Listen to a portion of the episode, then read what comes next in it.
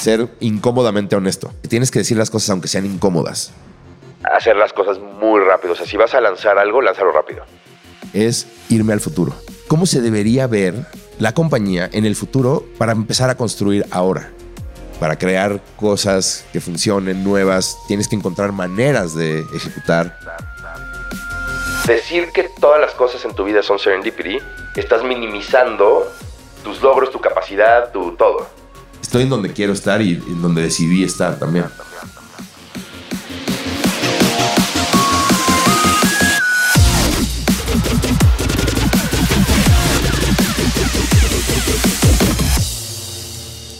Hola, hola, hola, soy tu host, Robbie J. Fry, y este es otro episodio of The Fry Show. Este podcast es una celebración de personas que no aceptan la vida tal como es.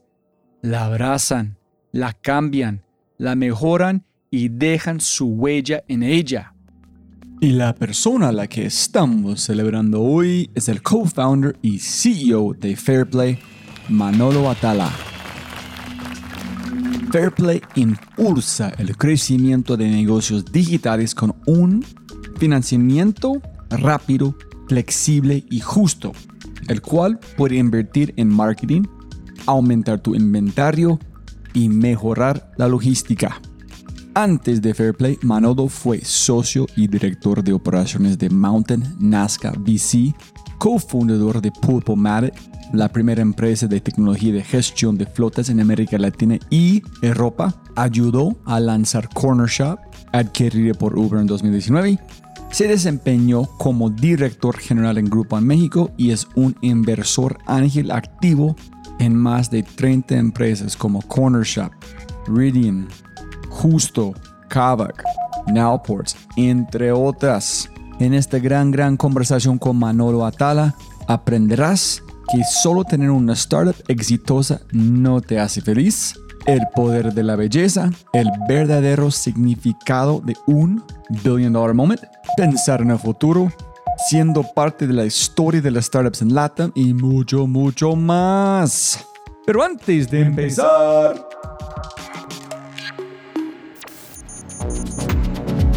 No olvides visitar thefryshow.com para los links al newsletter y más. Y por favor, por favor, por favor, si amas el podcast, comparte el episodio en tus redes sociales.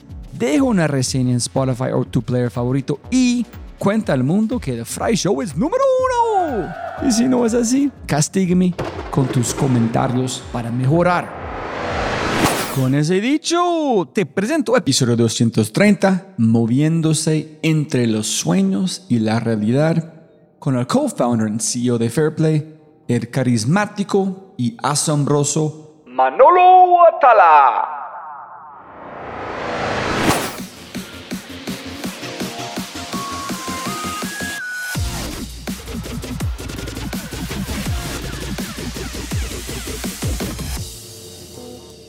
Sonido, sonido. A ver, tú dime, ¿estoy bien ahí? Listo. Siempre que más plata, no más tiempo. Qué placer, papá, estar aquí con vos. Igualmente, Robbie. Oye, hermano, cuénteme antes de darte libros y todo, cuénteme, estamos para gente escuchando, estamos platicando un poquito antes, cuénteme sobre founders o personas que tú admires en tu mundo, como personas, negocios. Y qué bueno que empezaste por ahí, como personas también, porque el tema de solo el negocio, hay muchos negocios que me encantan, pero que no necesariamente, uno, conozco a los founders, y dos, que no los conozco a título personal. Pero, por ejemplo, bueno, antes de empezar a grabar, hablábamos un poco de Daniel Fogel, ¿no? Daniel a mí se me hace un tipo que además de ser un tipo brillante, creo que es una persona que tiene los pies en la tierra, es humble, es súper sencillo. A nivel pensamiento siento que es una persona que sintetiza las cosas muy bien, muy sharp. O sea, creo que es un emprendedor muy redondo, Daniel. O sea, como que es una persona muy calmada en su manera de hablar. Te sientes como, claro, en confianza y te escucha. O sea, analiza, te escucha lo que estás diciendo, etcétera. Entonces, yo creo que es uno de los emprendedores que admiro muchísimo. Otro, digo, obviamente, esto es un mega gol, pero otro de los emprendedores que yo admiro muchísimo es a mi socio Andrew Devlin. ¿Por qué? Tiene una combinación muy particular, Andrew, en cuanto a. Porque él viene de industria como retail, optical retail. venden lentes, láseres, o sea, te operan Lazy Corporation, etc. O sea, la parte médica y la parte de retail, ¿no? La parte de los lentes.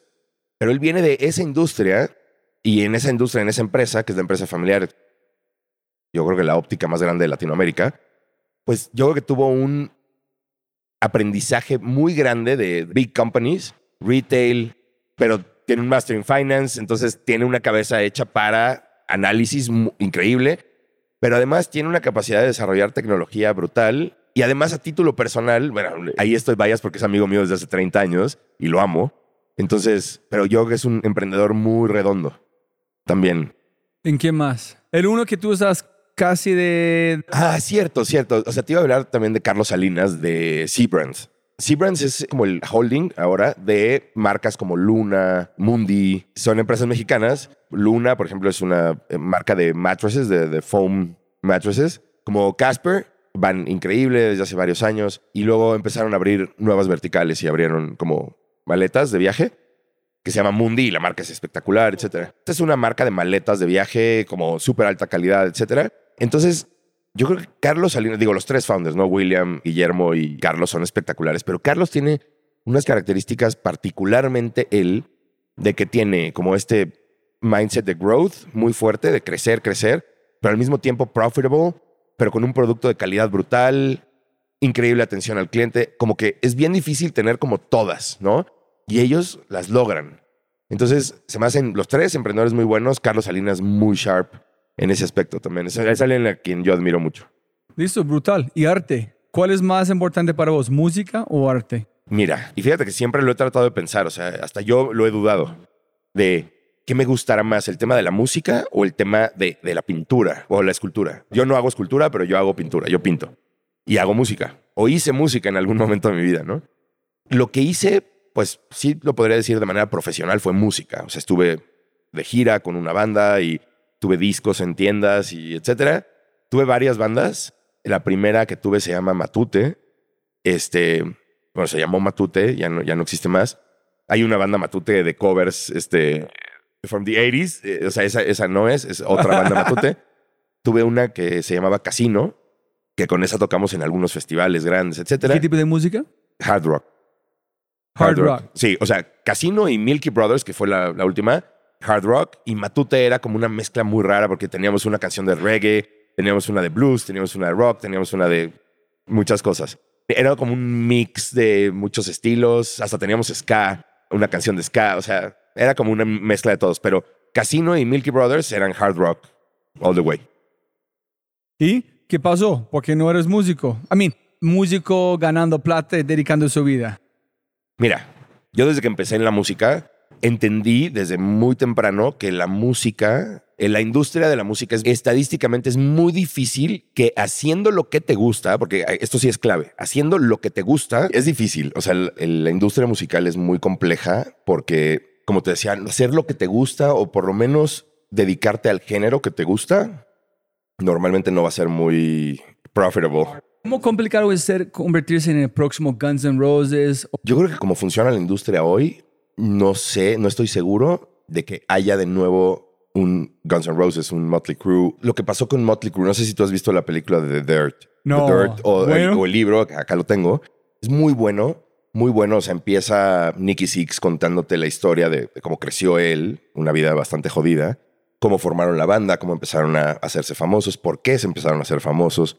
Y pasó algo similar con Guns N' Roses, este, la historia de Metallica también, igual, Slayer, como que había un momento muy particular de la historia, a final de los setentas, en donde se dio todo, así como se dio la Tierra, que la Tierra se formara, ¿no? Hace millones de años. Así fue, yo creo que finales de los setentas, un tema de contracultura, etcétera, que hizo que pues salieran como brotaran todas estas bandas de hard rock. Una pregunta para alguien que no sabe nada de este mundo. Cuando tú escuchas estas bandas, ¿son savants en un sentido de ser fueron genios, practicaban tanto, o fue la cultura, la esencia, las letras, cuál fue el poder de las bandas en este momento? En mi opinión, está muy lejos de eso.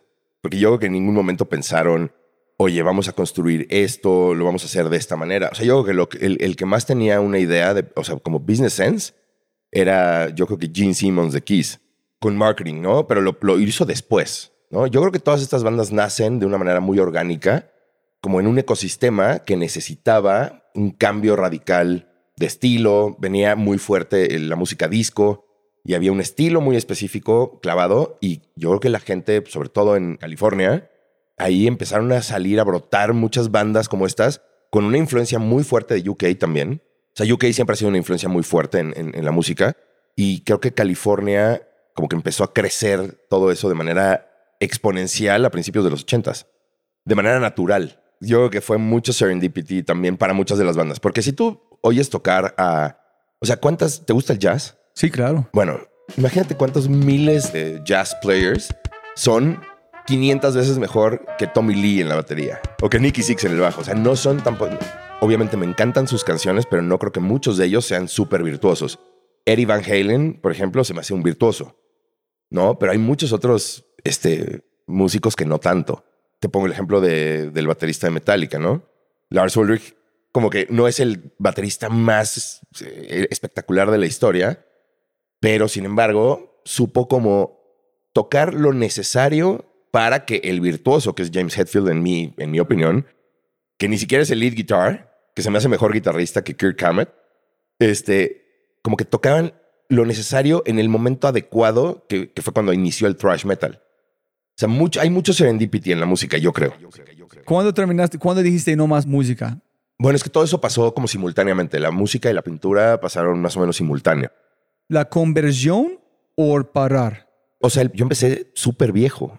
O sea, para empezar a tocar un instrumento a los 22 años. Muy viejo. O sea, yo, ah, yo, pensaba que de como una banda de colegio en todo. No, yo empecé viejo, a los 22. O sea, yo, y yo empecé porque un día básicamente le dije a un amigo mío que quería tocar el bajo, ¿no? Y, él como que se empezó a reír. Me dijo, ¿cómo que quieres empezar a tocar el bajo? Sí, quiero tocar el bajo. Y me puse a, el guitarrista de la banda me empezó a enseñar, ¿no? O sea, yo era amigo de la banda, no era parte de la banda. Entonces el vocalista cantaba y tocaba el bajo. Y entonces el guitarrista me empezó a enseñar y un día llegué a un rehearsal y les dije, sé las canciones. No tenía ni idea de qué estaba tocando, pero yo ya me sabía las canciones. O sea, como mecánicamente con mis manos, lo sabía. Y ahí empecé. ¿Con tu propio estilo o solamente muy robótica? Muy robótico. Ok. Muy, muy, muy robótico. Y después empecé a estudiar. Después ya empecé a estudiar en una escuela en México. Este, otros músicos me empezaban a enseñar algunas cosas. Muy autodidacta. O sea, eh, durante los primeros dos años yo que practicaba horas, o sea, podía estar horas solo entendiendo cómo funcionaba el bajo, o sea, todo. Y afortunadamente me fue, me fue bien después, o sea, tuve otra banda y pudimos entrar a festivales de música grandes. Todo esto empezó en el 2002, la música, y luego en el 2004 yo empecé a pintar de manera completamente random. Yo tenía una amiga, digo tenía porque murió hace varios años, murió dos años después de, que, de esto que te voy a contar, en un accidente de auto. Íbamos todos los miércoles a un bar en la Condesa. Y entonces en ese bar había como muchos cuadros y tocaban blues en vivo, ¿no? Todos los miércoles. Y entonces íbamos ahí a tomar cerveza y a escuchar blues, etc. Y un día, este, esta amiga mía me dice, ese cuadro de ahí como que siempre me habla. O sea, como que me, me llama, dice, quiero ser tuyo, ¿no? E, eso decía ella. Y entonces veía que le gustaba tanto ese cuadro que un día dije, oye, qué tan difícil, o sea, así empezó todo, ¿no? ¿Qué tan difícil podrá ser reproducir ese cuadro? Y entonces yo de manera muy naive, este, fui un día a comprar lino, fui a comprar madera, yo hice el marco, le puse el lino y lo empecé a pintar con pinturas de, de cómics. ¿Y cuál fue la, el estilo? ¿Tú recuerdas cuál fue la, como la imagen? O? Sí, y por eso yo creo que pensé que no era muy difícil, porque eran stripes de colores. Ah. O sea, el cuadro solo eran stripes. Muy geométrica muy orgánica. Muy geométrico. Muy geométrico. Eran solo stripes de colores. Entonces, este huevón es sencillo. ¿Quién no puede hacer eso? Así empecé y entonces se lo regalé de cumpleaños. Quedó muy feo el cuadro. O sea, la verdad es que quedó muy feo por el material que usé, por, la, por el lino que usé. No tenía ni idea de lo que significaba imprimar un, un lienzo, ¿no? Que lo tienes que sellar. Yo no lo sellé, no sabía nada de eso y yo lo hice, pero a ella le encantó. O sea, ella lo tenía en su cuarto, era feliz con su cuadro. ¿En cómo te sentiste? ¿Tú viste o que tú pensas, es igual? ¿O después dije, uy, pucha, está ni cerca? ¿O en el momento Tú pensabas que yo soy el rey. En el momento yo pensé que era muy fácil y que había quedado increíble. Todo igual.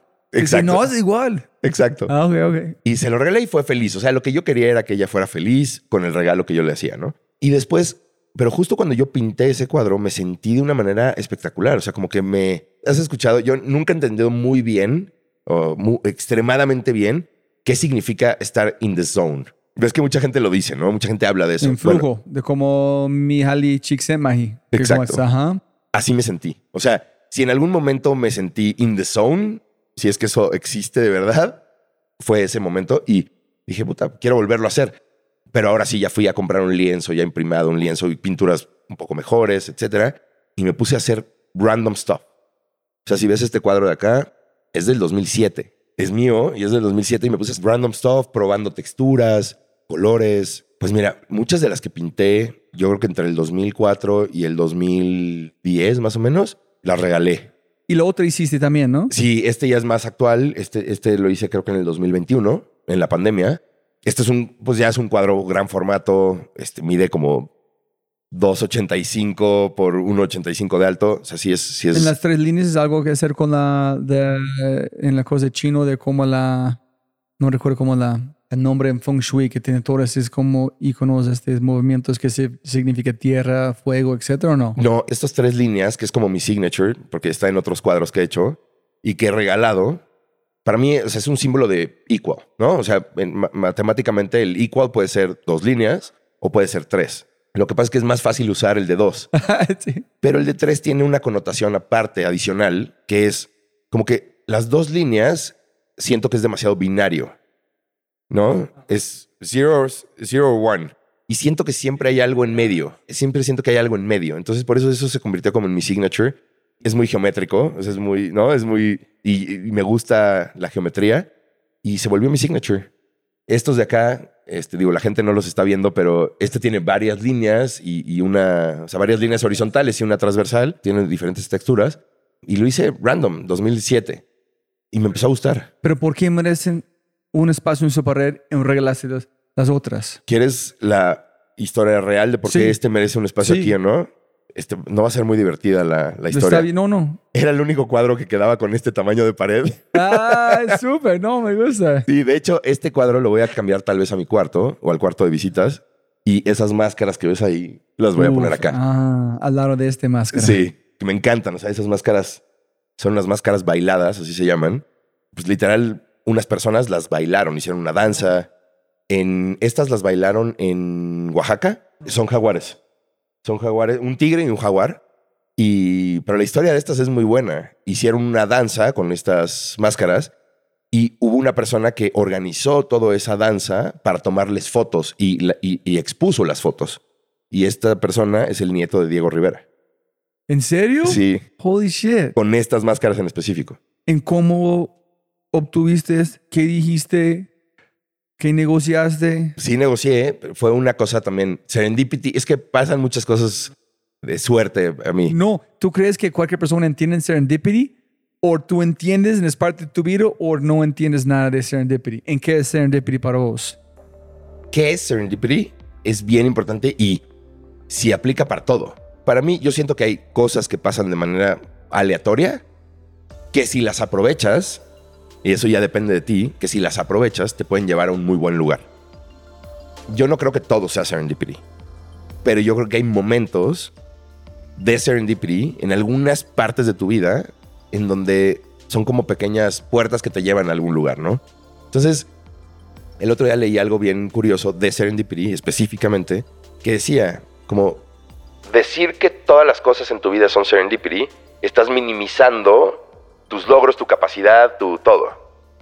y me pareció muy fuerte, porque yo hablo mucho de Serendipity. Y entonces me puse a analizarlo y dije, sí, claro, Serendipity pasa en algunos momentos, pero las tienes que aprovechar, tienes que saber por qué están esas cosas ahí. Y yo no creo en las, ay, todo es casualidad y, y la vida, y no, o sea, yo sí soy más, casi 100% racional. Bayesian Statistics. Estoy aquí por todos los golpes. Se parece que hay movimiento, pero no, es random. Exacto. Pero ¿cuál fue el serendipity? ¿En serendipity real o estás quitando el valor de la historia si tú dices serendipity con las máscaras? No, es que el Serendipity fue, de esas máscaras en especial, fue porque ahí sí, randomly, yo estaba scrolling en Instagram y de repente me topé con un cuadro, o sea, una imagen de un cuadro de mi artista favorito mexicano, que se llama Rafael Coronel, que de hecho esos cuadros de allá, esos, esos de ahí que están en la entrada, son gliques, no son originales, porque son gliques de Rafael Coronel. Y entonces scrolling y le escribo al de la cuenta, oye, ¿vendes cosas de, de Rafael Coronel? Y me contesta, se apellidaba Coronel, él también. Dije, ok, ¿vendes cosas de Rafael Coronel? Sí, es mi, era mi tío abuelo y yo vendo algunas piezas de él, ¿no? Ya había, ya había muerto Rafael Coronel. Él era tu tío abuelo, entonces tu abuelo, ¿quién era? Pedro Coronel, su hermano. Ese de ahí, ese cuadro de ahí es de Pedro Coronel, del hermano. Y me dijo, sí. Le dije, oye, puta, veámonos. ¿Qué tienes? Entonces me empezó a mandar varias cosas y le dije, wow, quiero ese y ese, ¿no? Y entonces lo conocí, fue a mi casa, un tipo increíble, 23 años, muy súper joven, 22 años algo así, con mucho drive y todo. Pasan los meses, o más de un año, y me escribe un día y me dice, oye, van a deshacerse de todas las cosas de mi tío abuelo, sus cosas personales. O sea, entre obras y sus cosas personales en la casa de Cuernavaca. Te invito a que llegues primero que toda la gente, o sea, que el público, para que puedas elegir lo que quieras. Entonces yo fue como de, holy shit. Pero ¿por qué dijo sí a vos? ¿Que armaste una amistad con él en un segundo? Porque de toda la gente que quieren comprar, dijo, tú puedes ir primero. Mira, por algún motivo, en no sé qué sea, por algún motivo, I like people and people likes me. No sé por qué sea en eso. español, dile en español. O sea, le caigo bien a la gente y la gente me cae bien a mí. Entonces es como reciprocidad, como... No sé, yo siento que soy easygoing en muchas cosas, soy bastante difícil en otras, pero relacionarme con la gente es uno de mis superpowers, yo creo. Esa es una de mis características. Y entonces fui a la casa de Rafael Coronel, o sea, estuve en casa de Rafael Coronel, que es mi artista favorito, mexicano, y de repente llego ahí a las ocho y media de la mañana, estaban algunos de sus familiares, que están los que estaban encargados de vender todas las cosas, y un par de personas, yo que eran amigos de la familia. Y había, no sé, te juro que no te estoy inventando, había 5.000 máscaras dif- de diferentes tamaños, muchas chicas, etcétera. Había, bueno, estos jarrones de acá, de acá abajo que ves y el que está ahí atrás, también estaban ahí, eran jarrones de su casa. O sea, los tenía él en su sala. Arte que él compró en algún momento de su vida, que él coleccionó. Esas máscaras son de su colección personal de máscaras. Entonces, ese tipo de cosas como que dije, Y tú viste esas dos máscaras allá en la casa. sí, las compré. Pero tú ya sabías que están allá o tú lo viste cuando llegaste. No, nadie sabía que había ahí. Hasta que llegué y En- vi las cosas. ¿En es la primera cosa que tú viste que yo necesito? No, la primera cosa que vi en realidad fue esta piña. Es una piña michoacana verde, hermosa, muy vieja. Los artesanos en Michoacán tienen como que una de las cosas de cerámica más representativas del estado de Michoacán son las piñas de cerámica.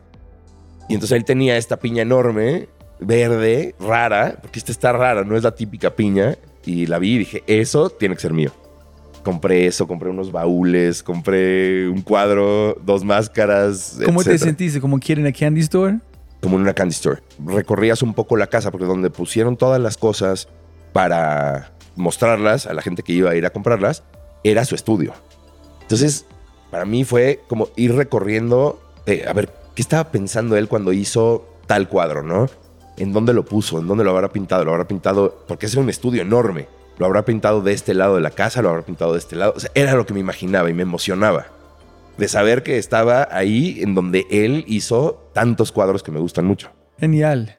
En para ver como dónde voy con la historia, flujo. Tú ingresaste a este flujo cuando tú imitaste primero como arte que tú has hecho en tu vida. ¿Sí? Sí, ¿correcto? Correcto. ¿Has leído el libro Musashi? ¿No? Es- yo leo el libro como dos veces al año. Es como mil páginas en el de mejor samurai que ha existido en la historia de, de humanidad. La historia es, es increíble. En si tú eres muy obsesionado como, como es como este, es muy especial porque todo el libro es de este samurai buscando el camino de samurai como la, la espada como una guía. Increíble. O sea, eso que me dices a mí, porque él mezcla, por lo que estoy entendiendo, el arte con su misión o con su visión Sí, de él mismo. Como es- samurái. Pero Lo voy a leer, te lo prometo no, que lo voy a leer. este es el libro que cambia mi vida. Yo leo todo el tiempo y aprendo algo nuevo de este libro. Qué increíble. Lo voy, a, lo voy a leer. Lo voy a comprar hoy mismo. ¿Sí? Listo. No, compra, compra uno si no te gusta. Yo voy, yo, yo voy a como invitarte por otro libro. Muchas gracias. Entonces, cuénteme, para ir, cuénteme de sus libros. ¿Cuáles son los libros aquí que han cambiado tu vida? Los libros de acá, hijo, hay varios. Y voy a mezclar de todo, porque hay de todos. De los que están allá arriba, Principles de Ray Dalio es increíble. ¿Y por qué? ¿Identificaste con este man no bullshit? No, o sea, ese libro en realidad lo utilicé durante un tiempo para ir sacando fragmentos e ir aprendiendo ciertas cosas. ¿Pero aplicaste que tú aprendiste o solamente fue una forma de unas como vínculos de una idea a otra idea en para formar un pensamiento completo? Fueron más vínculos, tienes toda la razón ahí, fueron más vínculos. Yo creo que libros de los que yo he aprendido cosas, o sea, para aplicar, The Hard Thing About Hard Things, de cómo, cómo, o sea, cómo implementar cosas que funcionan, The Sales Acceleration Formula, es muy bueno, muy, muy bueno. Ese es, por ejemplo, de la historia de el primer ingeniero que contrataron los de HubSpot, pero era un ingeniero, en engineering, pero lo contrataron para sales. Entonces él te explica cómo con una cabeza de ingeniero tú puedes hacer una máquina comercial. Está bien interesante. Bien interesante. Eso sí, son de los libros que sí te sirven para aplicar cosas. El de Startup Nation, el de, de cómo funciona ¿En Israel? Israel, eso también, pues aprendí muchas cosas, pero fueron más de vínculos. Bueno, de Ayn Rand, no. Aprendes a cómo ser individualista o cómo no ser individualista. Ese, ese libro debe ser al lado de Nietzsche, pero imagino que tú tienes los libros al lado de como de tamaño. Por tamaño, sí. como Soy- igual de este. Exacto. Sí, este, fíjate que ese de Friedrich Nietzsche no lo he leído nunca. Me lo encontré porque mi papá, yo creo que lo compró en algún momento de la vida y en mis cajas de las mudanzas siempre se venía conmigo, pero nunca lo he leído. O sea, está raro. El libro de Steve Jobs es increíble. El libro de Steve Jobs increíble, pero mi favorito de todos es Shoe Dog. Sí, no, pero este libro es espectacular. Pero, ¿sabes qué me gusta más de Shoe Dog? Es eh, Let My People Go Surfing, del señor de Patagonia. Ah, el de Patagonia. Ese el otro día me dijeron, alguien me dijo que está buenísimo el de Patagonia. Este libro, mil veces mejor escrito. Mil veces. El de Shoe Dog. Sí, es que obviamente alguien espectacular escribió el libro, pero el libro de Let My People Go Surfing fue escrito por este man porque es terrible. La forma que tú lees es, uy, pucha, este libro me cuestan, pero la cultura, los valores, como él, como arrancó, es mucho más especial. Este más es como capitalista, el otro es capitalista, ganan billones de dólares, pero más no se importa de nada. Entonces, es porque yo compré mi maleta de Patagonia. Después del libro, yo no voy a comprar otra marca. wow. Sí. O sea, At the End of the Road, Marketing. Increíble. Otro libro que voy a leer. Llevan dos muy buenos que me recomiendas acá. listo. Ya hemos dado mucho, pero nada de fair play ni de, de tu vida. Cuéntanos quién eres, dónde naciste. ya estamos aquí 30 minutos hablando de, de arte. Ah, antes de parar aquí, estaba con otro invitado de el valor de la belleza, como Spinoza, que yo soy después de Apple en arquitectura fanático de diseño. Como yo no puedo ver algo sin juzgarlo. Sillas, cualquier cosa. Pero cuando tú empiezas a ver la, la belleza, como, la, como, mira como la luz que pasan por los árboles de aquí. Es como no paras, como no vas a decir, holy shit. Entonces, pero la gente que no entiende diseño, porque yo creo que están, están perdiendo una gran parte de la vida. So, para mí, el diseño debe ser parte de cualquier founder. Como igual de un clase de negocio, deben estudiar arte, diseño, pero nadie habla de este, en cómo impactan tu alma. Qué increíble tema acabas de sacar, porque nunca lo había puesto con esas palabras, de hablar de la belleza. Yo hablo como de los pequeños momentos, ¿no? Pero que son belleza. Yo soy obsesivo con el tema de la belleza, estética, de la estética, que se vea bien. Y aparte pusiste ejemplos bien puntuales, ¿no? O sea, la belleza me gusta. Cuando yo hago un cuadro, por ejemplo, yo me tardo meses en imaginarme el cuadro primero en mi cabeza y lo hago en un día. So, este estaba como marinando en su, en su cabeza. Sí, y este también. O sea, todos los que he hecho, digo, cuando empecé no. Eso lo fui agarrando con el tiempo, pero me los imaginaba durante mucho tiempo. Pienso primero en colores, en texturas y luego en ciertas imágenes que hay ahí, pero no se mueven, sino que primero me imagino una la veo, no me convence, me imagino otra. Me imagino mucho la belleza de un cuadro. O sea, cómo puede verse estéticamente en un lugar. Y normalmente me imagino como un, un lugar grande, porque me gusta el gran formato. Me imagino una, no sé, una sala, un living room con una chimenea y un cuadro enorme mío arriba. Entonces lo veo. A lo mejor es un poco este, narcisista esto, pero me lo imagino ahí y, y llega un momento en que hace clic en mi cabeza y empiezo a intentar emular lo que me imaginé. ¿Y cómo han impactado el arte en tu vida como un emprendedor? Muchísimo. De verdad, mucho. Y ahorita te voy a poner un ejemplo muy curioso. Pero, por ejemplo, eso que dijiste del- de la luz, cómo pasa entre los árboles. Como sabes, ando en moto. Uno de los momentos que más disfruto de la vida, y es una pequeña tontería, pero es ir en la moto muy temprano, en Reforma, en la calle Reforma, a la altura del Auditorio Nacional. Y justamente hay un momento en el que el sol pasa por arriba de todos los árboles. Disfruto ese momento como pocas cosas en mi vida. O sea, it's a billion dollar moment. Al igual que tú, yo lo siento impresionante los pequeños detalles. Ahora, ¿cómo? Y me tardé en descubrir cómo aplicar, o si yo aplicaba ya el tema del arte o la música a los negocios, ¿no? Y eso que te conté ahora de cómo veo el cuadro, una de las cosas, o como te lo puedo explicar, es me gusta ver, y no creas que soy la persona más, o sea, ni soy un genio, ni soy el mejor emprendedor de la historia, pero hay algo que me gusta hacer mucho, es irme al futuro. ¿Cómo se debería ver la compañía en el futuro con ciertas condiciones que yo creo que van a pasar en el futuro para empezar a construir ahora? Así empezó de manera un poco orgánico, ahora lo hago a propósito. ¿Cómo quiero que se vea? Y en el arte es como quiero que se vea, cómo me hace sentir. Ya en, a nivel en Fairplay, por ejemplo, lo trato de hacer de qué es lo que va a make sense in the future, porque un negocio, por ejemplo, tan regulado como Fairplay, que es pues, financiero, un negocio complejo de crédito, etcétera, pues yo lo que hago normalmente es ponerme a pensar, aunque no sea cierto lo que yo estoy pensando, estoy asumiendo, es una assumption que la regulación podría acabar de alguna manera o en dónde nuestro modelo de negocio va a hacer más sentido en el futuro o para escalarlo, ya que está escalado en el futuro, ¿cómo llegamos ahí para construir hoy? Pero ese es como pensar 10X o es diferente. Yo no lo trato de hacer tan al futuro. O sea, no me trato de ir 10 años al futuro, 30 años al futuro. Trato de irme 3 o 4 años en el futuro. Te pongo un ejemplo, ¿no? El producto o la tecnología que íbamos a requerir para el fair play que yo me imagino en el 2026 o 27, la teníamos que empezar a construir en el 2022. Ok, mira, aquí es un, para parar, aquí es un eh, segue perfecto, un puente entre capítulo 1 y capítulo 2. Cuéntanos quién eres, tu nombre, dónde naciste, en qué es Fair Play, y allá hacemos la conexión. Buenísimo. Pues, mi Robbie, yo soy Manolo Atala. Nací en la Ciudad de México en 1980. ¿Tus padres también son de México? Sí, mis padres también nacieron en México. Ambos, ambas familias, de mi papá y de mi mamá, son de origen libanés, pero de generaciones atrás. Pero yo nací en México, mis padres en México, mis abuelos en México y ya bisabuelos, unos nacieron en, en Estados Unidos y otros en, en Líbano.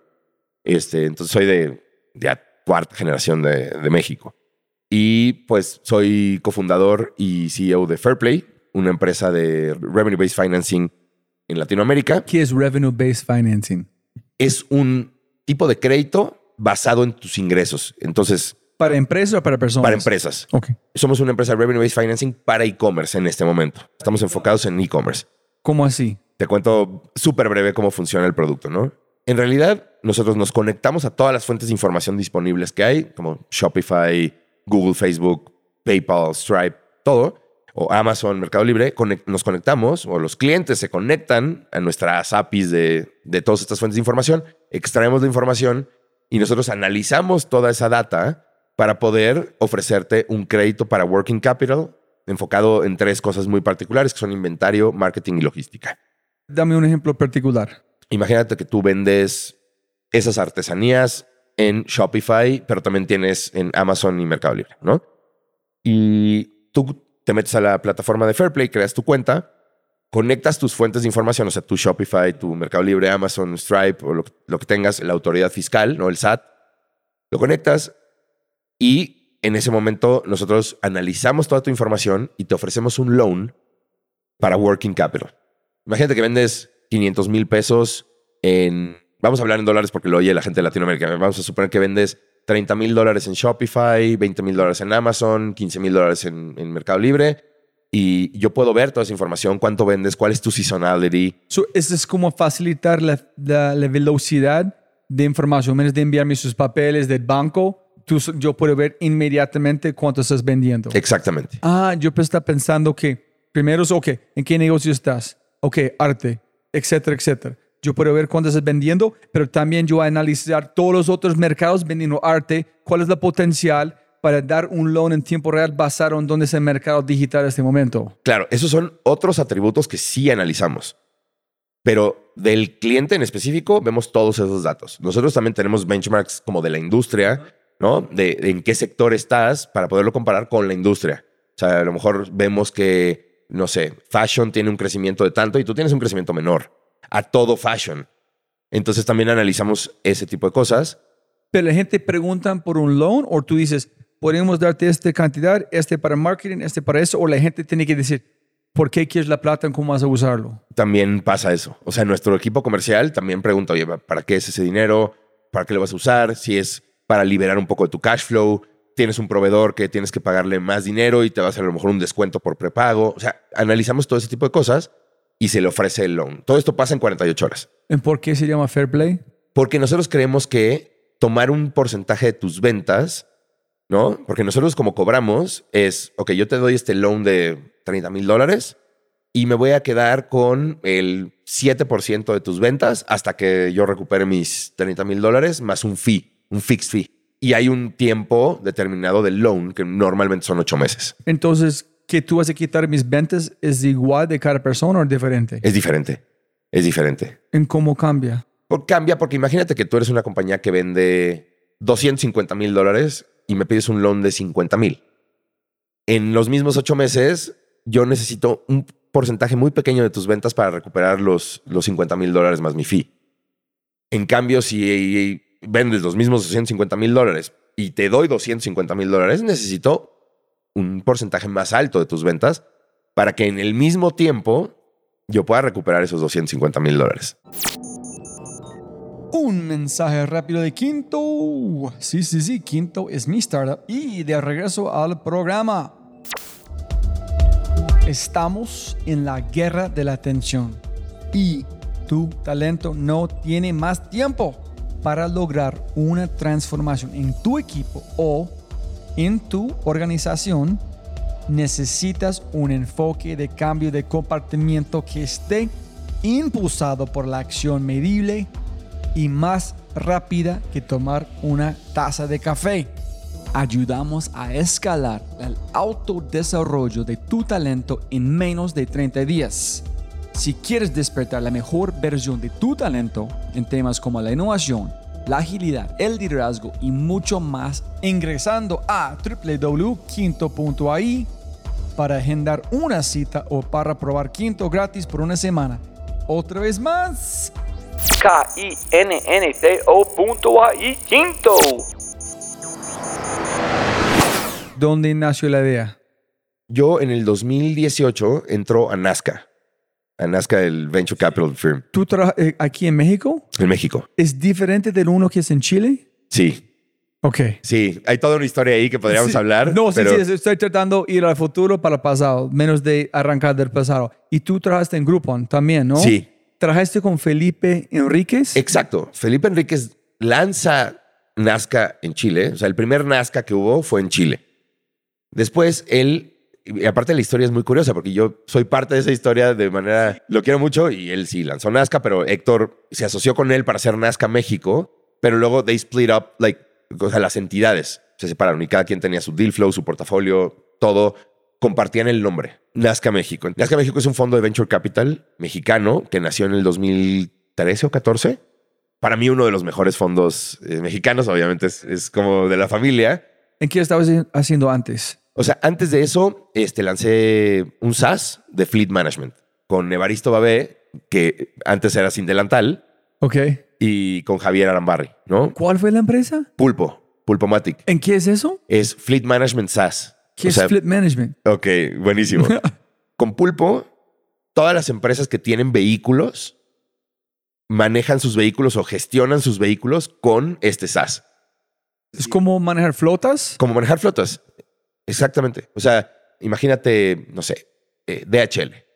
DHL tiene cientos de miles de trucks y de todo. Los gestionan con pulpo. En donde están geolocalización, consumo ¿Ellos de no tienen su combustible. propio sistema? No. No, no, no. O sea, se han hecho muchos sistemas o muchas empresas han querido hacer sus propios sistemas para gestión y acaban en Excel. Excel Sheets, tal cual.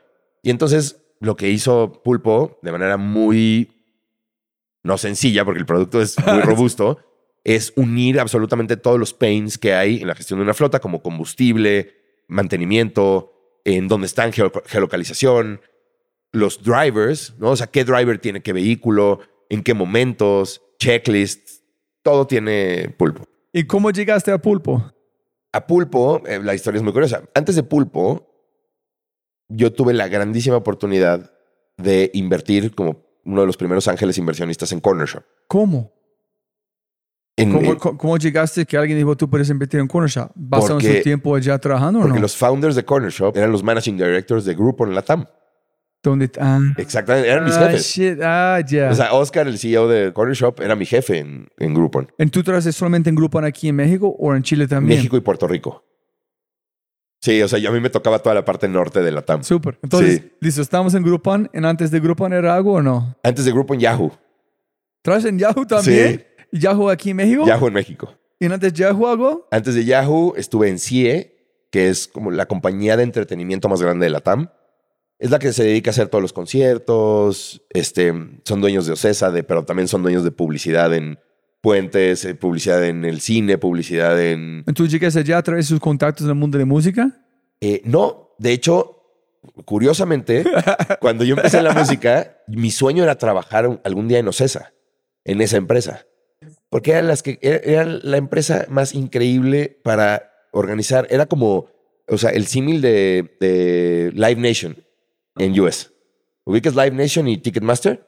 Acá es Ocesa Ticketmaster. O sea, es como el Live Nation latino, ¿no? Entonces, yo siempre decía, muero de ganas de trabajar ahí, porque imagínate, si trabajo ahí, puedo ir a los conciertos y puedo eh, conocer gente del medio artístico, etc. Y cuando voy a las entrevistas, no, tu perfil es muy comercial, vas a vender publicidad. Y yo así de, fuck. Pero me fue muy bien, o sea, disfruté mucho estar ahí. Este, afortunadamente, estando en esa compañía, conocí a la gente que organizó, que organizaba el festival más grande de rock en, en Latinoamérica, que es el Vive Latino, y, y ellos me ayudaron a entrar a tocar ahí. ¿En serio? Sí. Ah, brutal. Todo muy bueno. Y de ahí me fui a Yahoo. ¿Y por qué fuiste a Yahoo? Porque justamente un- una amiga que trabajaba en, en CIE se fue a Yahoo y un día ella se quiso hacer un MBA y me dijo, oye, reemplázame en Yahoo, te va a encantar esta empresa, 100% digital, etcétera. Y yo creo que está increíble para ti. Fui a entrevistas y quedé. ¿Qué? Listo, una cosa para conectar todo en ese momento. Solamente entiendo música, arte. Yo no entiendo cómo te llegaste a un mundo de finanzas en crédito. Tú puedes en ese momento hace mucho, y puedes imaginarte en un momento que vas a estar donde, donde estés o no, o nunca. Sí llegué a imaginar que podía estar en el mundo del emprendimiento, pero no en finance. Serendipity. si no, Eh, ese sí no fue tan serendipity. Pero tú estudiaste finanzas, administración de negocio, algo. Yo soy un dropout. Soy un dropout de finanzas. Ah, Para hacerlo todavía más cliché. Este, soy un dropout de finanzas. O sea, yo empecé a estudiar negocios y después finanzas y después me salí para emprender mi primer negocio a los 21 años. ¿Y cuántos años en Yahoo? En Yahoo estuve un año nada más. ¿En cuántos años tenía en el momento? En Yahoo tenía 28, creo. Ok. ¿Feliz 28 en años. Yahoo? Feliz, feliz. O sea, de las mejores compañías en las que he trabajado en mi vida. ¿Por qué fuiste? Porque eso sí fue serendipity.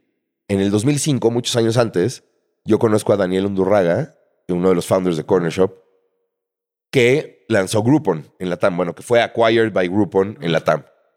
Muchos años después, en el 2010, cinco años después, que yo lo conocí en una despedida de soltero en Chile, porque mi mejor amigo, que es chileno, se casó en el 2005 y fuimos ambos amigos, o sea, yo soy amigo de México, de ese chileno, Y Daniel es amigo de la universidad de ese mismo chileno. Holy shit. Estábamos en la misma bachelor party en Viña del Mar. Nos conocimos y aparte Dani es bajista. Ay, sí, yo vi como tiene este podcast nuevo con Miguel McAllister. Yo vi todas sus guitarras como a la- Claro. sus bajos allá en la... Exacto. Dani es un gran músico porque aparte él toca el piano, toca el bajo, guitarra, hace música, o sea, hace mucha música él. Y nos conocimos en la despedida de soltero platicando de música y de blues y había otro tipo. La vida es una locura. La vida es una locura. ¿Cómo se llama tu mejor amigo? Pablo Meyer. Pablo Meyer, a quien le mandamos un abrazo. Y entonces, cinco años después, está Dani Undurraga lanzando, intentando lanzar este grupo en, en México. Y entonces le llama él a Pablo y le dice, oye, ¿cómo se llamaba tu amigo el, el mexicano que no sé qué? ¿En dónde está? Y le dice Pablo, en Yahoo. Perfecto. I need a guy like that, ¿no? Y entonces me busca y nos vimos y me invitó a ser parte de Groupon Pero ¿cuál fue el pitch? ¿Qué digo? el pitch fue, estamos armando la compañía de crecimiento más rápido de la historia. Do you want to join? Pero tú estás en Yahoo. Dices, huevón, yo estoy en Yahoo, hermano. Sí, pero Yahoo ya era un corporate. No, no era tan exciting como, como lo que se oía de Groupon. ¿En por qué decidiste era Groupon? Fue una mezcla de... Había varias personas que conocí en el proceso de, de que me invitaron a, a lanzar Groupon en México. Varias personas, o sea... Y a esas personas que conocí las admiré mucho. O sea, como que dije, I want to work with these guys. O sea, como de verdad tengo muchas ganas de trabajar con gente como ellos. ¿Y tú nunca pensabas, ah, voy a ser grande en Yahoo, un ejecutivo, CEO de LATAM, conquistar el mundo? A ver, honestamente, eh, no, porque no soy tan risk averse en ese aspecto de la seguridad. Si no, nunca hubiera sido músico, si no, no andaría en moto.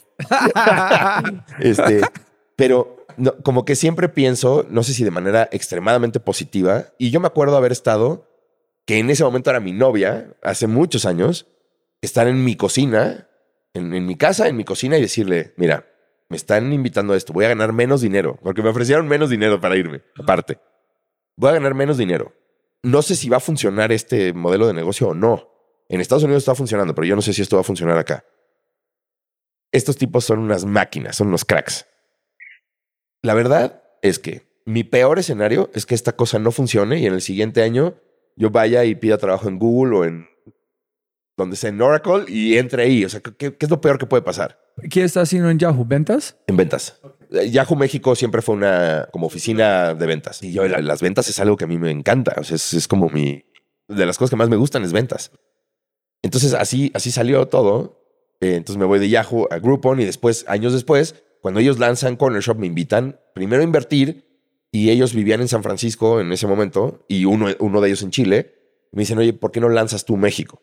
Entonces dije, perfecto. Y yo ya tenía justamente en ese momento la idea con Evaristo de lanzar una empresa de SaaS juntos. Porque él le acababan de comprar sin delantal. O sea, la gente de Just Eat acababan de hacer el éxito. Así, en febrero de 2015 me estaban, Oscar me estaba invitando a invertir en Corner Shop y la misma semana Baris estaba vendiendo sin delantal.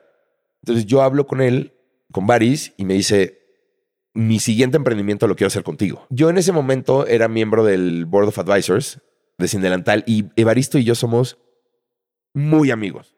Somos muy, muy cercanos. De hecho, imagínate, ¿quieres ver qué tan cercano es? Que si abres esa ventana, ves su living room. O sea, él vive Ah, abajo. ¿En serio? Sí, él vive acá abajo. Eh, ¿Quién llegó primero? ¿Vos yo. o él? Encontró el departamento, pero yo llegué primero. Ah, Sí. listo. Y como que dijimos, el siguiente emprendimiento hagámoslo juntos. Pero yo tenía, él tenía que estar un año más en Cine de Natal después de la venta y Oscar me había pedido lanzar México, ¿no? Entonces dije, está perfecto porque Baris tiene un año todavía para empezar y yo puedo lanzar el primer año Corner Shop. Cuando fui a San Francisco a platicar con Oscar de, de Corner Shop, que en ese momento no se llamaba Corner Shop, tenía otros nombres bastante peores que, que Corner Shop en ese momento. Entonces, cuando me platica de eso, me cuenta cómo funciona Instacart en Estados Unidos, etcétera, digo, ok, this makes a lot of sense para Latinoamérica. Y no nada más eso, el modelo de negocio me daba un poco igual. Era, lo que hagan estos tres tipos, yo quiero ser parte de. O sea, Oscar, Chuck y Dani, Undurraga. O sea, para mí son emprendedores con los que invertiría si vendieran leche en polvo en el desierto, invertiría en ellos. ¿Por su mente o por calidad de persona? Como hablamos antes. Calidad de persona, uno, o sea, los tres, como personas es que yo los considero amigos en lo personal, entonces, y compartimos los mismos valores, etcétera. Independientemente de eso, los tres tienen unos perfiles extremadamente complementarios. O sea, no hay mejor CEO que Oscar. Cómo maneja la conversación con los inversionistas, con el mercado, eh, con el equipo.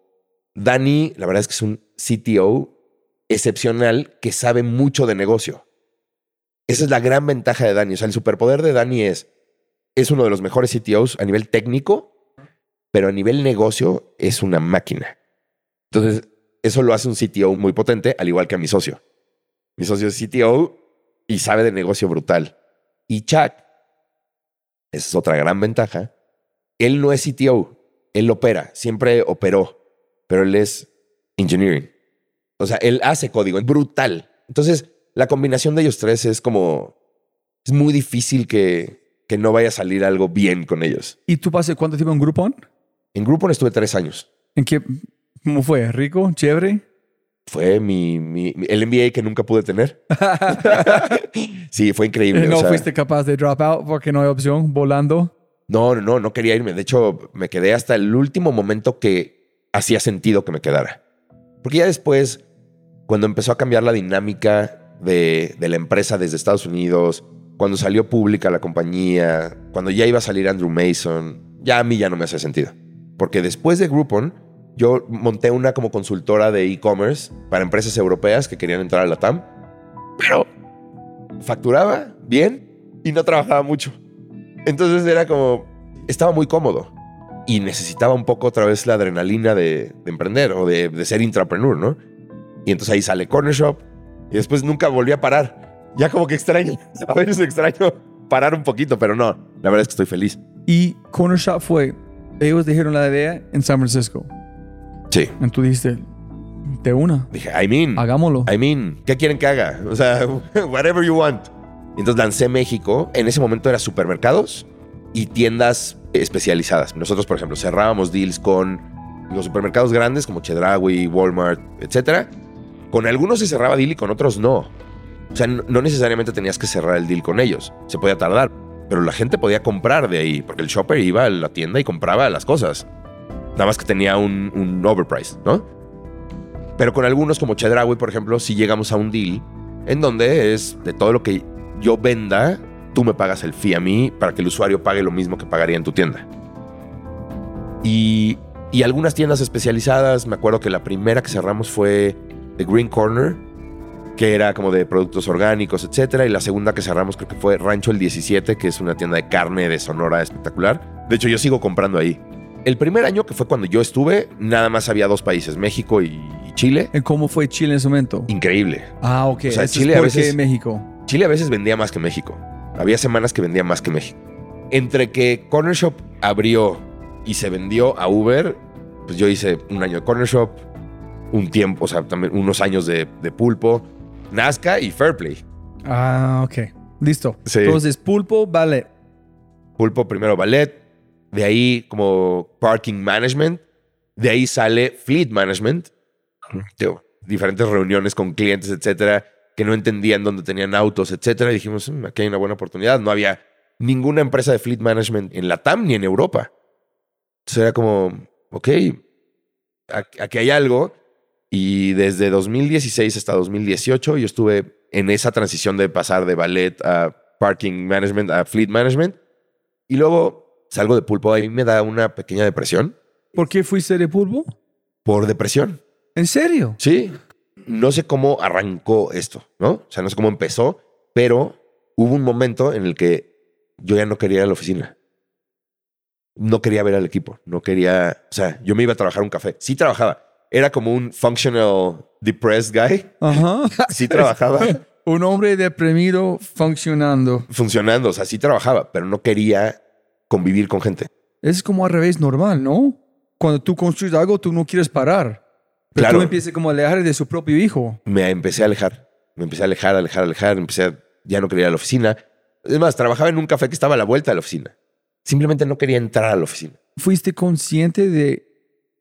No dijiste, hijo de puta, ¿qué estoy haciendo? Estoy aquí al lado de la esquina como acercarme porque me siento culpable, pero no quiero ingresar? ¿O tú fuiste solamente robótico? ¿O tú fuiste a empezar a platicar, ¿por qué no quiero ingresar a la oficina? Yo en los primeros meses lo hacía robóticamente, o sea, Wow. mecánicamente. Me iba al café y después me empecé a dar cuenta de que eso lo hacía a propósito. Se me quitó la motivación por completo. ¿Tú sabes por qué? La verdad nunca entendí exactamente el por qué, pero me empecé a sentir como numb. O sea, ya era como, I don't give a shit. If the worlds go to hell, I don't give a shit. O sea, era como... o sea, si ya- Pulpa no existe mañana, no me importa un pepino. Sí, no me importaba. No me importaba. Y lo que sí pensé de manera muy, yo creo que responsable fue hablar con mis socios y decirles, I'm leaving. A tu amigo aquí. A al mi, amiga, a mi vecino. Ahora mi vecino. ¿En qué dijiste? ¿En cuándo platicaste con él? ¿Cómo fue la conversación? La conversación fue un poco, no, no fue tan difícil. O sea, no fue tan difícil empezar a hablar de eso. Fue difícil decirlo, ¿no? De, la verdad, no me siento nada, nada animado por hacer pulpo. No me siento nada animado por trabajar juntos. Es más, cuando nos juntábamos, yo les decía, vénganse al café y ahí los veo. Que no más, este, digo, aparte de que también teníamos el perfil de Baris y el mío, en ese momento era súper similar, no era complementario era muy similar. Entonces, como que yo también a veces quería como estar involucrado en el tema de fundraising, pero pues no, no tenía sentido porque él era el CEO, entonces él tenía que estar involucrado en hacer- haciendo fundraising. Entonces a mí me tocaba la parte operativa y me empezó a no gustar tanto la parte operativa. Entonces, pues empezó a decaer mi, mi interés y mi motivación y todo, pero dramáticamente. Y hablé con ellos, me salí y en ese momento mi lifesaver fue Héctor de Nazca. Me hizo un lifeline brutal, Héctor. O sea, hablé con él, le tengo mucha confianza a Héctor, es un gran amigo. Y hablé con él y le, expliqué lo que me estaba pasando. Y me dijo, no, güey, o sea, don't worry. Creo que podrías hacer cosas increíbles acá con nosotros. Y entonces me invitó a ser parte de Nazca. Me voy como CEO de Nazca a hacer cosas bien divertidas, a reestructurar un fondo de videojuegos, este, hacer cosas de corporate venture capital para algunas empresas, o sea, cosas divertidas y aparte deal flow y etcétera, ¿no? Me abrió una perspectiva muy diferente a lo que yo hoy conozco como venture capital, eh, el vivirlo, el hacerlo. Y una de las cosas que a mí más me gusta también, a mí me gusta mucho aprender cosas nuevas. Entonces, para mí no, como que no me da miedo, no me convierto en un experto, pero no me da miedo aprender de un tema y poder hablar de ese tema de manera superficial al principio y después un poco más profundo y después un poco más profundo. Y Venture Capital fue así. Me empecé a meter y a meter y me empezó a gustar y a meter y a meter. Y no me considero un VC experimentado, pero entiendo cómo funciona la dinámica del Venture Capital. Dentro de Nazca, una de las cosas que más interesantes que nos tocaba hacer a Héctor y a mí era buscar modelos de negocio que nadie estuviera haciendo en Latinoamérica, pero que estuvieran funcionando en otros lados y decir, ok, vamos a, a separar dinero del fondo para buscar primero a founders que pudieran desarrollar ese modelo y nosotros fondeamos esa seed round o pre-seed round. Monta esta empresa, ¿te gusta? Sí, montala. Y yo voy a entrar como otro inversionista. Y muy curioso porque entre Héctor y yo hicimos el modelo de Fairplay. O sea, vimos el modelo de Revenue Based Financing en Canadá, lo replicamos en Excel, hicimos el business model y hice una presentación de, de cómo debería de funcionar el modelo, etcétera. Y dijimos, ok, vamos a buscar quiénes serían los founders o las founders. Que primero busqué a Andrew, ¿Sí? mi socio, sí. Lo busco a él ¿Nunca, nunca ingresaste a un baño viste en el espejo y dijiste, puta, yo soy? una semana después, sí. Exacto. Entonces, Andrew, muy curioso, él se había salido de la empresa familiar unos años antes y luego él montó una empresa de desarrollo de e-commerce con unos socios suyos en la TAM y estaba ahí haciendo eso. Y entonces dije, "Puta, Andrew, como persona, compartimos los valores, lo amo, confío en él, todo es mi amigo, ¿no? Y, y lo admiro. Porque tengo muchos amigos que tampoco admiro. Entonces eh, lo admiro y es mi amigo y tiene los valores y tiene todo y la cabeza. Entonces, lo invitamos, platicamos Héctor y yo con él. Oye, ¿cómo ves esto? Estuvimos entre los tres platicando del modelo. Y le gustó y dijo, I mean, me gusta. Y unos días después dije, "Fuck. tengo ganas de más acción y de pues, este modelo, ya sé cómo funciona, ya me gustó. Hacerlo con Andrew sería espectacular, ¿no? Con un socio como Nazca, My Family Fund, ¿no? O sea, mi, fondo que es como mi familia. O sea, sería el mundo perfecto. Y entonces ya le dije a Andrew, oye, ¿y, y si lo hacemos juntos? Y a Héctor le dije, me dijo, güey, makes all the sense, go. En esos momentos, cuando empezamos a decidir, ya, vamos a hacerlo, Andrew y yo le empezamos a meter tiempo a, a pensar en el modelo. No teníamos nada. Pensar en el modelo, hacer una, un deck de inversión para conseguir inversionistas. Y en ese momento conocimos a QED, que para mí es el mejor fondo de fintech del mundo, en las oficinas de Nazca. Ahí los conocimos. Ellos iban a ver a Kavak. O sea, ellos estaban ahí para ver a Kavak. Y entonces de repente me dijo Héctor, "Oye, ¿y si les pichas a QED? Le digo, ¿Están aquí? I don't have any deck. ¿No? Píchenle, o sea, you're here. Y les pichamos, les gustó. Pláticas, pláticas, pláticas. En dos meses cerramos nuestra seed, round liderada por QED y Nazca, o sea, ¿Por como cuánto plata? 5 millones. Eh, ¿No tenía nada? Solamente un negocio de otro... PowerPoint. en ese momento no teníamos PowerPoint nada. hecho de Power People. Entonces invirtieron en Power People. Sí, exacto. La verdad es que dieron un voto de confianza muy fuerte, QED y, y Nazca, obviamente. ¿Cuánto tiempo tiene Fairplay? Tres años. Tres años. ¿Y no tienes miedo? ¿Te vas a pasar la misma cosa que pasa con Pulpo? cero creo que me pasaría lo que me, me pasó con Pulpo. O sea, cada día que pasa estoy más engaged, me emociona más y aparte creo que es una industria que además me gusta más. Yo soy fanático de Pulpo y de la tecnología y del equipo y de todo. Yo no hacía match ahí. Como que no sé si eventualmente no me gustó la industria, la veía un poquito. Esta, o sea, e-commerce, en donde la misión de la compañía, de Fairplay, es empoderar a otros emprendedores a que crezcan de manera más flexible, más justa, más rápida, etcétera, me emociona, me, me- de verdad me prende. Los socios con los que tengo, me gusta mucho trabajar con ellos, el equipo que se ha formado, o sea, como que cada cosa, cada elemento de Fairplay me motiva más y me motiva más y me motiva más. O sea, yo me veo en Fairplay, o sea, all the way. Nunca he escuchado algo así, nunca. Que alguien está en su propio, que van bien, con alguien que todavía, que es como muy querido, es mi familia, que no, no fue un problema con founders. Y dice, ese no es para mí. Nunca he escuchado algo así. Te digo algo, la verdad es que si aplicas el Zero Bullshit Policy, no debería haber problema. O sea, yo fui muy honesto con, con él, él conmigo, de, sí, you're fucking out the company, you should go, está perfecto. Entonces, ¿por qué va a dejar de ser mi amigo? Él, lo- él lo quiero como, como, como, como en lo personal, no nada más como socio. Pero no sé, porque todo fue bien, salió bien, Sí. pero raro, nunca has preguntado cuál fue precisamente que no fue para mí. Yo creo que en ese momento se combinaron muchísimas cosas entre desmotivación mía, o sea, algo particular, a lo mejor químico mío, y que no, me- no estaba tan engaged a lo mejor con la industria, ¿no? A lo mejor que no estaba haciendo cosas que me gustaban mucho en ese momento, o sea, porque era el rol que me tocaba. Entonces yo creo que fue la combinación de todo eso. ¿Por qué nombre Fairplay? Bueno, Fairplay sale, de entrada, el nombre de Fairplay salió de Héctor. Ok. ni, ni de Andrew ni mío. Oye, ¿y si le ponemos fair play, sounds good. O sea, es una palabra que la gente conoce. Está un poco, está un poco con la connotación deportiva, pero fair play es como de es algo justo. O sea, es un juego justo porque queremos crear productos financieros justos, flexibles, que resuelvan problemas muy particulares de una industria y nos gustó mucho fair play. Una de las cosas particulares de Fairplay es que nosotros tenemos nuestro propio ADN. No nos gusta copiar exactamente lo que está haciendo alguien más. Voy a preguntarte como unas preguntas pequeñas antes de las últimas preguntas. Sí. Uno es, cuéntame algo de felicidad de un cliente. Cuando tú sabes que, shit, man, hicimos algo especial. No es bullshit. Estamos impactando a alguien, estamos cambiando una industria, estamos ayudando a un emprendedor como a hacer algo especial.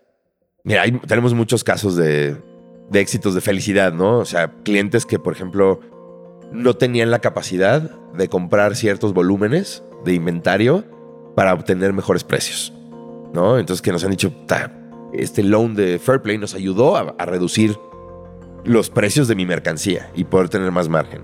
Otros en donde tenían que, no sé, invertir muchísimo más en marketing. Ya tenían el producto increíble, ya tenían todo y no tenían dinero para meterle a fuel en Google o Facebook, ¿no? Entonces eso los impulsó también. Otros en donde les hemos ayudado a como regularizar su cash flow. Ellos tienen que adelantar mucho dinero para comprar inventario en lo que el inventario se produce, imagínate, en China o en Corea o en Estados Unidos o en donde sea, en lo que llega a México y en lo que lo empiezan a vender pasan meses. O sea, hay un, hay un inventory life cycle en donde se queda mucho dinero atrapado de ellos y se quedan sin cash flow porque lo tienen en inventario y todavía no llega, todavía no lo empiezan a vender. Entonces nosotros les liberamos ese espacio de cash flow. Es yo te lo adelanto y me lo pagas en el futuro. ¿No? Entonces, como que tenemos muchos casos muy particulares, pero yo creo que la respuesta más común en nuestro MPS es... Ustedes me entienden. Entienden mis problemas.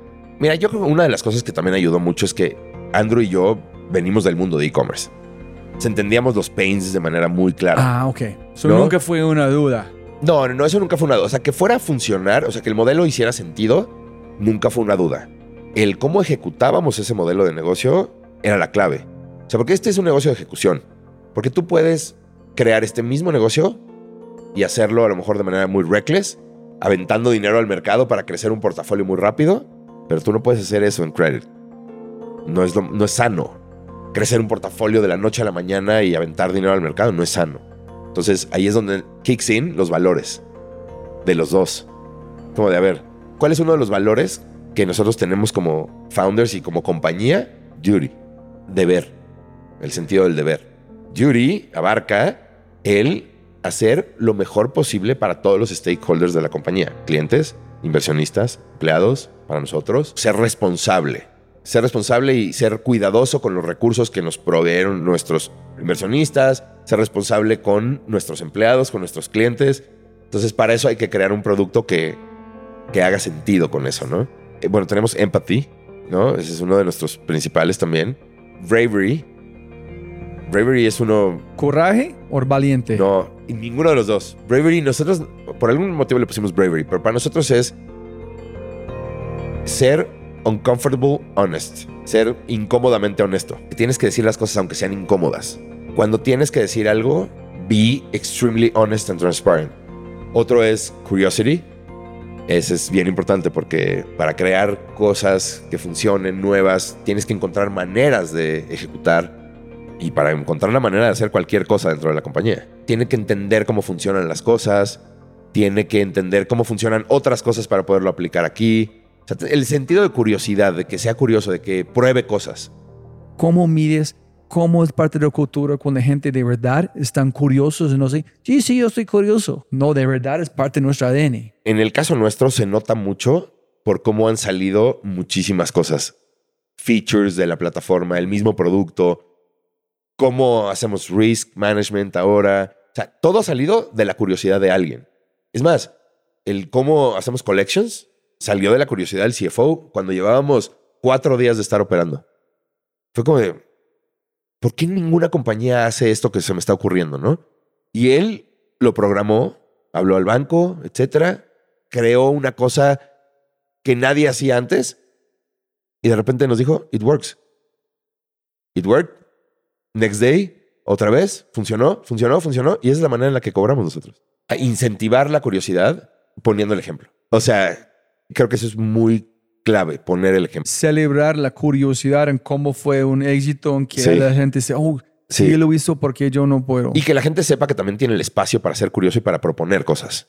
Eso es muy distinto. Es una cosa es ser curioso, la otra cosa es celebrarlo. Y la gente se siente cómoda de explorar su curiosidad. Claro. Exacto. Brutal. Listo. Cuéntame si tú quieres, si hay como algo muy fresquito en tu mente de Groupon, de Nazca, en de Corner Shop o de Pulpo. Cosas que tú aprendiste de experiencia cliente, de producto que tú aplicas, que tú aprendiste allá particularmente. Sí. Yo creo que de Groupon aprendí fast execution. Hacer las cosas muy rápido. O sea, si vas a lanzar algo, lánzalo rápido. Por ejemplo, nosotros contratamos, eso no quiere decir que estuvo bien lo que hicimos, pero contratamos creo que 50 personas en 48 horas. A ese nivel de crecimiento necesitamos llegar. Es de ejecución. Sí. A ver, contratamos a las mejores personas dentro de esas 50, probablemente no. Porque lo hicimos rápido. Priorizamos velocidad por calidad en ese momento. Eso es lo que yo aprendí en Groupon para lanzar cosas rápido. Ahora, en un finance business, crecer extremadamente rápido no necesariamente es lo mejor. O sea, crecer un portafolio muy rápido y dar crédito muy rápido no necesariamente es lo mejor. Entonces hay que saber en dónde aplicarlo también. Pero fast execution en otras cosas, ¿no? Lanzar el producto, salir a vender rápido, salir a hacer testing de tu producto rápido, hablar con los clientes rápido. No esperar a que tengas el producto perfecto, etcétera, para después hablar con los clientes a ver si les funciona. Hágale. Eso fue de, de Groupon. Yo creo que la velocidad fue algo que aprendí muchísimo. En Corner Shop, una de las cosas que aprendí es creo que, y no me tocó tanto al principio a mí, sino automatizar lo más posible te va a ayudar a, escalar mucho más rápido la compañía. Por ejemplo, en el caso de Corner Shop, si tienes a gente como Daniel y como Chuck, que todo lo resuelven con un pedazo de código. Todo. El tema de hiring de shoppers y de cómo manejarlos y gestionarlos se gestiona con un pedazo de código. Para poder escalar a decenas de miles de shoppers que estén en la calle, lo tenían que escalar con tecnología. Y ellos dos, todo se lo resolvían con tecnología. Luego de Pulpo, yo creo que una de las cosas que aprendí es a cómo construir una máquina de ventas. Porque es un producto difícil de vender. Es una industria donde tu buyer no necesariamente te quiere comprar, ¿no? Es B2B. Lo principal es primero entender en dónde está el pain y quién es tu buyer persona. ¿Quién es realmente tu buyer? Porque, por ejemplo, el que maneja fleet management, hay mucho robo, por ejemplo, en el manejo de flotas.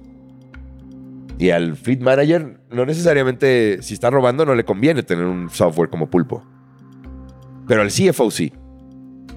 O al CEO, ¿no? O al COO. Pero no necesariamente al fleet manager. ¿Cómo venderle a cada una de las personas? Porque a cada una de las personas le vendes cosas diferentes. Yo te voy a decir cuál es mi idea de ventas. Tienes que escuchar el doble de lo que hablas. Como vendedor. Entender cuáles son sus pains, para qué lo quieren usar, cuál es el objetivo que tienen, cuál es la misión que tienen contratando un software o un, un producto como el tuyo, qué quieren lograr. Yo nunca llego a decirles cuál es su problema. Yo llego a decirles, normalmente, normalmente uno de los problemas más comunes que hemos visto es este. Y entonces ellos dicen, sí, nos, ha- nos ha pasado. ¿Cómo lo resolvieron? Pues, de tal manera, de tal manera, de tal manera. Ellos estaban metiendo a su problema, estaban metiendo a su problema. ¿En cómo convertirse en una máquina de ventas? En realidad, o sea, un, un one-man show es imposible para hacer una máquina comercial. Entonces, para hacer una máquina comercial de B2B, es bien importante tener un muy buen equipo. Es que todo viene desde growth, de cómo llegan los leads, quién califica esos leads, los SDRs, qué función tienen los BDRs en la organización, cómo pichan, cuál es el entendimiento que tienen del producto, si es una venta más consultiva o si es una venta más de impulso. No, en B2B, seguramente SaaS, pues no es de impulso, es más consultivo para entender bien los problemas, etc. Entonces, tienes que formar un equipo que vaya cumpliendo con todas esas características del proceso y entender en dónde se está rompiendo el proceso. Durísimo, durísimo. Y eso, por ejemplo, alguien que es que yo admiro brutal, que era mi ex colega de Groupon, que ahora es nuestra Chief Revenue Officer, Marcela, es una máquina para hacer eso. Una máquina. Y entonces entiende dónde está el problema. Ahí, y, y es muy clara.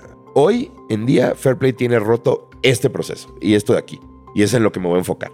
Todo lo demás funciona. Eso es como mirar como una máquina tal cual. Sí. Que spark plug es dañado, que tenemos que cambiar. Sí. Tienes convierte de eléctrica, no combustible. Sí. Y. Exacto, y que arranque. Eh, Eso aprendí un poco de pulpo. Los inicios de cómo se debería hacer. Y ojo, ¿eh? I'm a lonely wolf. Cuando yo empecé a vender Fairplay era yo solo, salir a vender y cerraba deals. Hacerlo yo no escala. Hacerlo yo solo no escala. O sea, a mí me gusta. I'm a salesman. Y yo te cierro deals. Pero yo, y le puedes preguntar a nuestra COO, yo que me metan a procesos así que, oye, es que nos tienes que mandar esto. No, no, no, don't fuck with me. Y yo ya estoy cerrando deals, cerrando deals, cerrando deals. Ese es ¿Todo más el mi día estilo. haces eso o no? A veces, o sea, a veces cierro algunos deals, pero ¿En tu contraste alguien C-level para ser como el, el the closer, como vos? no nada más alguien C-level, sino que es aparte 50 veces mejor que yo, que es Marcela. Sí, sí, sí, ella es Brutal. mucho mejor que yo. Brutal. ¿Y algo de Nazca? De Nazca, fíjate que aprendí no algo en particular, sino la dinámica de founders y funds. Aprendí cómo funcionaba el ecosistema, los, los yes and nos del ecosistema de venture capital, en dónde están mal también los ventures, los VCs, que también hacen cosas mal. O sea, they don't have the, the holy grail, ¿no? O sea, hacen cosas mal también. Y lo vimos en 2021 y 20 y así cosas. Y hacen cosas increíbles también, ¿no? Entonces aprendí el qué no hacen tan bien que a mí no me gusta y entonces yo ya sé cómo lidiar con eso. ¿Qué cosas hacen muy bien y que quiero aprovechar y aprender de, de los VCs? ¿Cómo navegar en un proceso de fundraising? ¿Qué hacer? Por ejemplo, una de las cosas que aprendí es, ¿cuándo quieres levantar la ronda? En noviembre, perfecto, empieza 12 meses antes. Empieza a hacer relaciones, empieza a conocer la dinámica y el estilo de cada uno de los que vas hablando. Habla con 50 o con 60 o con 70 o con 100. Mucho antes. Pasaste por la mejor escuela en imaginario como en tu, en tu carrera Sí, para estar donde estás. ¿no? Afortunadamente sí. Tantas cosas que tú puedes esquivar de problemas porque tú has vivido todo. Algunos y otros me llegan que eran obvios y no los vi llegar nunca y me dan en la cara, ¿no? Súper, súper. Y la y las últimas preguntas. ¿Cuál es el mejor feedback que has recibido en tu vida que actualmente aplicas? Qué buena pregunta, porque hay uno en particular que nunca se va a olvidar. Bueno, hay una persona que admiro muchísimo, que es una mujer, que se llama Lorenza Vaz. Lorenza Vaz es la CEO de Ticketmaster Latin America. Yo quería trabajar con, con Ticketmaster cuando estaba en Groupon porque yo quería vender todos los boletos de Ticketmaster 50% off. Ah, Todos los boletos que no se vendían, etcétera, que yo pudiera tener tipo mil boletos de, I don't know, Madonna, 50% off. Y ponerlos en Groupon, ¿no? Y lo logré. O sea, afortunadamente fui de los 52 países de Groupon, el único que realmente cerró un deal con Ticketmaster. O sea, había un contrato, había un exclusivity, todo. Y entonces, por algún motivo, algo pasó, algo pasó en algún momento, y yo llegué muy enojado a la oficina de Lorenza Vaz. Y yo llegué muy soberbio a la oficina de Lorenza Vaz. Y yo llegué muy como sintiéndome powerful. Porque yo les vendía boletos. Y entonces llegué y, y ella primero se me quedó viendo. Y de manera muy rápida me dice, paras en este momento. Yo no te voy a permitir que seas soberbio aquí. Tú tienes que dejar de ser soberbio en este momento si quieres que sigamos haciendo negocios. Puta, la sangre se me fue al piso. O sea, todo el coraje y el enojo que yo traía, el no sé qué, se me fue al piso y no supe ¿Eres qué decir. alta o eres pequeña? Es pequeña. En tu, aún, es para gente lista. escuchando, Manolo no es pequeño. Yo no soy para pequeño. tenerte fuerte para... No, para mí fue una patada. En los ojos están mirándote. Sí, ¿Cómo sí, fue? sí. Calmada, tranquilo, oye. Fue calmada, pero me lo dijo muy pragmática. Y fue como de, en esta oficina, a mí, conmigo no vas a ser soberbio. Y si quieres que sigamos haciendo negocios, tu soberbia la sacas de este lugar. Now. Y fue como de, me quedé callado. Le pedí una disculpa. Me senté. Y le dije, Lore, te voy a agradecer primero. Porque nunca nadie me había dado una lección de, de esta manera tan directa, tan frontal. Te admiro Bravery. mucho. Bravery. Te admiro mucho. Y te pido una disculpa si en algún momento dije alguna tontería. From now on, olvida la soberbia. Entonces, la lección fue: no seas soberbio y cuida mucho las palabras que utilizas. Y yo a veces me, y me cuesta mucho trabajo, ¿eh? O sea, yo, yo- soy alguien muy explosivo. Y yo de repente si me enojo, así escupo palabras. O sea, una palabra que salió de tu boca ya no la puedes desdecir. O sea, entonces esa lección yo creo que es la lección más fuerte que me han dado y más dura. Sí, ese es muy mustache, es muy samurai. Es como just un movimiento, mínimo velocidad, no agresión, en todo. Sí, Brutal. brutal. Esa es la lección más fuerte. crack. ¿no? La amo. Ella, o sea, Lorenza Vaz, yo soy fanático de Lorenza Vaz. Se me hace una crack, gran empresaria, gran CEO. Listo. Si pudieras enviar un mensaje a través de WhatsApp, de audio, a un grupo de personas donde todos van a recibir este audio, ¿qué mensaje enviarías y a quién? Diría, diría, ya dejen de mandar WhatsApps, carajo, que me están llenando mi inbox. No, no, tienes que enviar un... a un grupo de personas. En este momento, lo que comunicaría yo creo que es traten de disfrutar lo más posible su vida porque se va a acabar muy rápido. En eso sí soy muy fatalista. O sea, I think I'm gonna be dead really soon, in the Tú next 40 también. years. O sea, en 40 años me voy a morir. 40 años no es nada. ¿No? O sea, para mí es muy poquito tiempo. Entonces yo soy muy fatalista en eso. Es como de, me voy a morir. I need to enjoy. Entonces, ¿estás gozando tu vida? En este momento la estoy gozando. Estoy estresadísimo, grito y, y me estreso y me frustro y todo, pero para mí es parte de y, o sea, la estoy disfrutando. Estoy en donde quiero estar y en donde decidí estar también. ¿Olvidamos de mencionar algo? Al contrario, más bien, sí, se me olvidó. Gracias. Fue una gran, fue un gran este, capítulo. Estuvo muy divertido hablar de arte, hablar de diferentes cosas. Increíblemente. Y, qué bueno, y me encantó que vinieras a mi casa. Imagínate, yo nunca voy a conocerte como un ser humano si no está aquí. Eso es porque no hago por Zoom. Está No increíble. es- no es igual. Siempre puede ganar más plata, pero no más tiempo. Mil gracias por su tiempo, hermano. Gracias a ti, mi Robbie.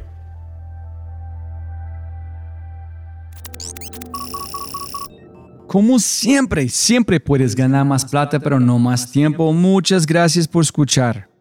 De verdad, muchas gracias. Espero que hayas aprendido algo, te hayas inspirado y te sientas con ganas de hacer algo imposible.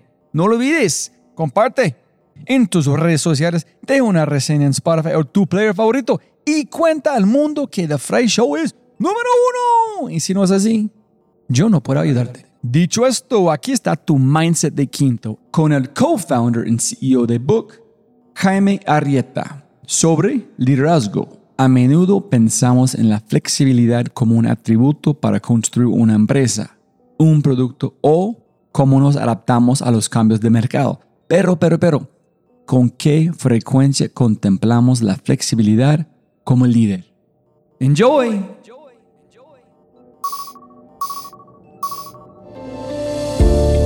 El cambio radical fue un poco el liderazgo. Yo creo que me di cuenta, y esto es un consejo para el resto, que, que más que la gente tuya se amolda el liderazgo de uno, uno como líder se tiene que amoldar a cada una de las personas. Y yo tengo gente en mi equipo que requieren más cerca, que esté más encima, que esté ayudándolos más cerca. Otra gente necesita mayor libertades y que anden solo nomás y, y juntar menos una vez a la semana. Y yo diría que eso fue un cambio de mi mente que fue wow. ¿Por qué ellos tienen que flexibilizarse a mí y no yo a ellos? Sí, yo creo un buen líder, un líder flexible. Y cada persona requiere distintas cosas de un líder. Y cómo sacar el mayor potencial. Yo creo que hay gente que necesita pimponear más contigo, otra gente que uno le dé como esa inspiración. De hecho, Steve Jobs me gusta el libro porque es muy inspiracional. Decía, cuando empezaba este tema de Lisa con, o versus Mac, decía, acá vamos a cambiar el mundo, acá vamos... Y eso genera un impacto. Y la gente, de hecho, en Mac, en los computadores, dentro está la firma de cada uno de los que participaron de ese proyecto. Y la entrevista decía, para mí fue lo más importante que he hecho en mi vida porque cambió el mundo. Entonces, oye, inspiremos más. Y hay gente que tenéis que ser más inspiracional y tú puedes más y, ser como ese tipo de líder, otro líder más racional. Entonces, es como logrado, de cierto modo, un desafío. Obviamente uno va aprendiendo en el camino. No, no es que lo haga perfecto ni nada, pero tratar de ser flexible y entender qué es lo que requiere tu equipo de ti como un líder. Si disfrutaste este podcast, mira lo que las empresas están haciendo para llevar a su talento a tomar acciones pequeñas y obtener resultados grandes. Únete al Mindset Revolution. Ingresa a www.quinto.ai para probar Quinto gratis por una semana. Quinto.ai. www.kinnto.ai. Quinto. Siempre puedes ganar más plata, pero no más tiempo. Chau, chau, chau, chau.